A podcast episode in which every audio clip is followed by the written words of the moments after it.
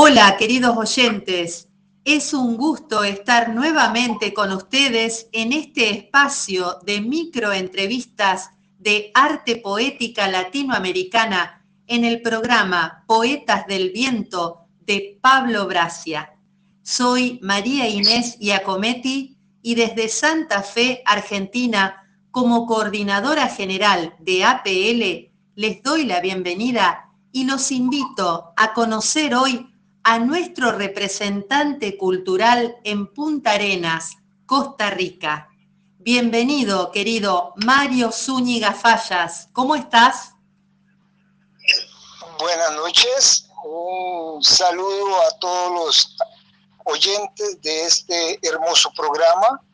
Me encuentro por dicha muy bien, muy contento de esta entrevista, así que espero poner un granito de arena en este hermosísimo programa que siempre he seguido con mucho cariño.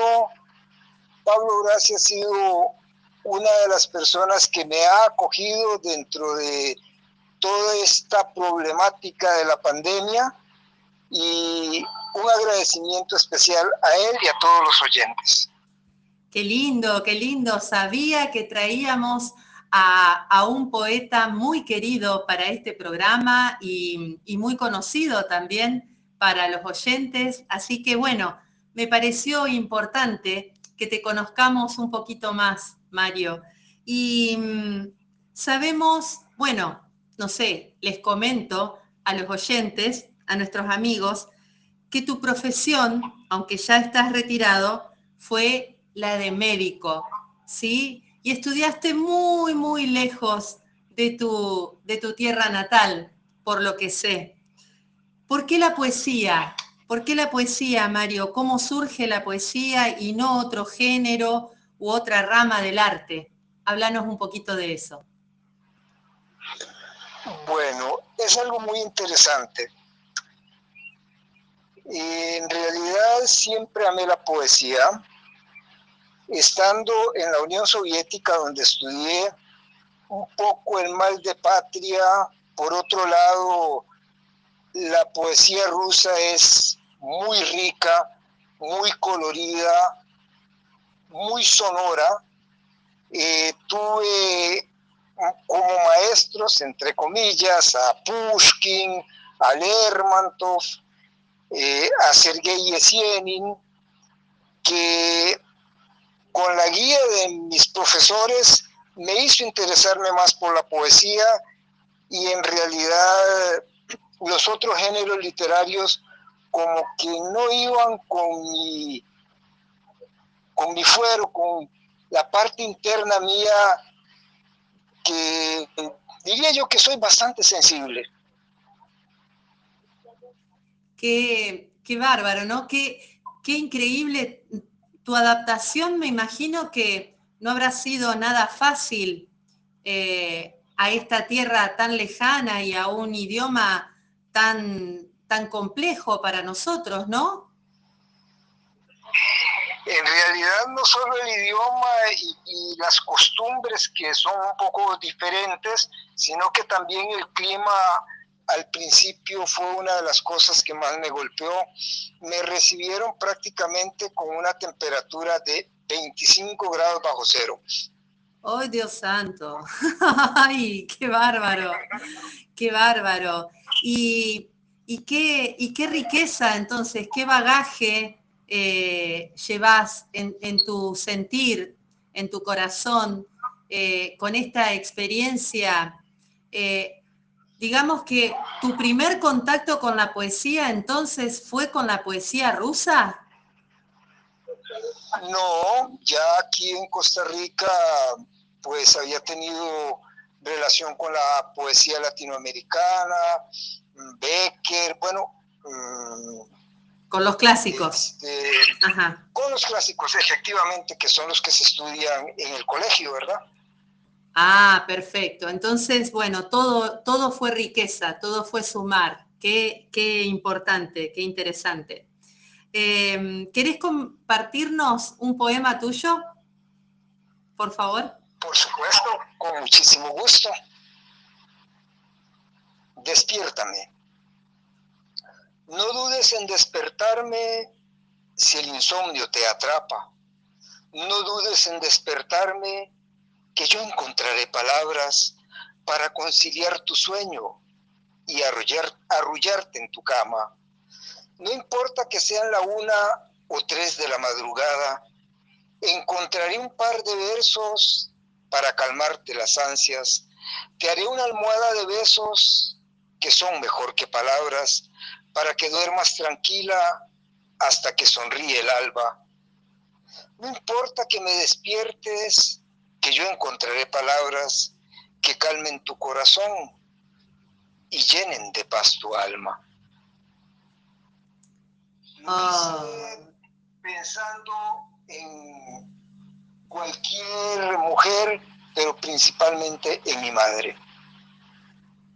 No importa que me despiertes. Cuánto significado tiene, sobre todo pensando en, en, esta, en esta dedicatoria que haces, ¿no? A tu mamá. Eh, y como mamá digo, eh, cuando eran chiquitos, mis hijos, eh, dormía con un ojo sí y el otro no, ¿no? Siempre alerta, como, como siempre, siempre en vela, ¿no? Y, después de más grandes, justamente, no importa que me despiertes, pero, pero contame lo que te pasa o, avísame que llegaste.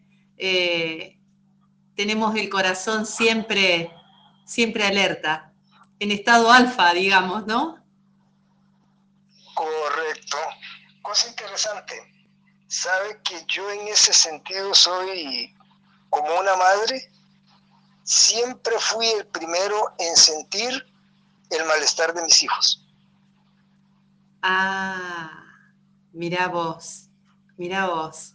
Vos sabés que me haces acordar a, una descripción, mirá, este, me voy a animar a hacer, hacer una, una, comparación alta, ¿no? Pero un sacerdote dijo que Dios es padre con entraña de madre. Y, con, esto, y con esto que me dijiste, me, trajiste esa idea. Y la verdad es que es muy grande, es muy grande lo que, lo que sentís, lo que percibís, lo que ofreces y, esa paz que manifestás no solamente en tu poesía, sino en, todos tus gestos, es muy importante. Eh, realmente los hombres se manifiestan de otra manera, distinta a, las mujeres, distinta a las mamás, pero, pero que un hombre eh, tenga esa sensibilidad realmente es muy importante y es para agradecerse. Gracias, querido Mario. ¿Nos compartís? Esa comparación es para mí demasiado grande. Soy muy humano, soy muy terrestre. Es que en verdad sé que es grande, por supuesto, pero eh, fue tan gráfico en ese momento lo que dijo que me lo, trajiste a la memoria y me pareció interesante compartirlo. Eh, es esta combinación maravillosa de los dos amores, ¿no? Del amor de papá y el amor de mamá, todo, todo junto, todo hecho afecto inabarcable. Muy, muy interesante. ¿Nos compartís otro poema antes de que eh, se nos vaya el tiempo? Bueno, la otra parte, la parte social, la parte que también duele mucho en la sociedad. Este poema lo hice pensando en la miseria, en los niños. Se llama Filigrana. La poesía es un nido de muy fina filigrana, hecha con hilos de amor y con hebras de esperanza. Los huevos en sus entrañas son versos que tienen alas para que vuelen rimando odas de bellas palabras que derrochen valentía, metan el dedo en la llaga, develando injusticias que a la sociedad desangran y nos muestren lo más triste, que afloren ríos de lágrimas.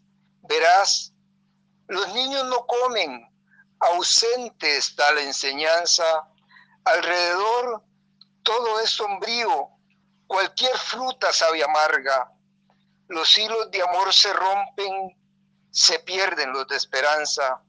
Entonces le grito al mundo con un nudo en la garganta, luchemos para que el orbe se teja con filigrana. Que así sea, que así sea. Qué importante, qué importante sería y qué lindo mensaje deja tu poema. Eh, a pesar de, de, esos espacios oscuros que va tocando en su, en su desarrollo, qué importante tu mensaje, querido Mario.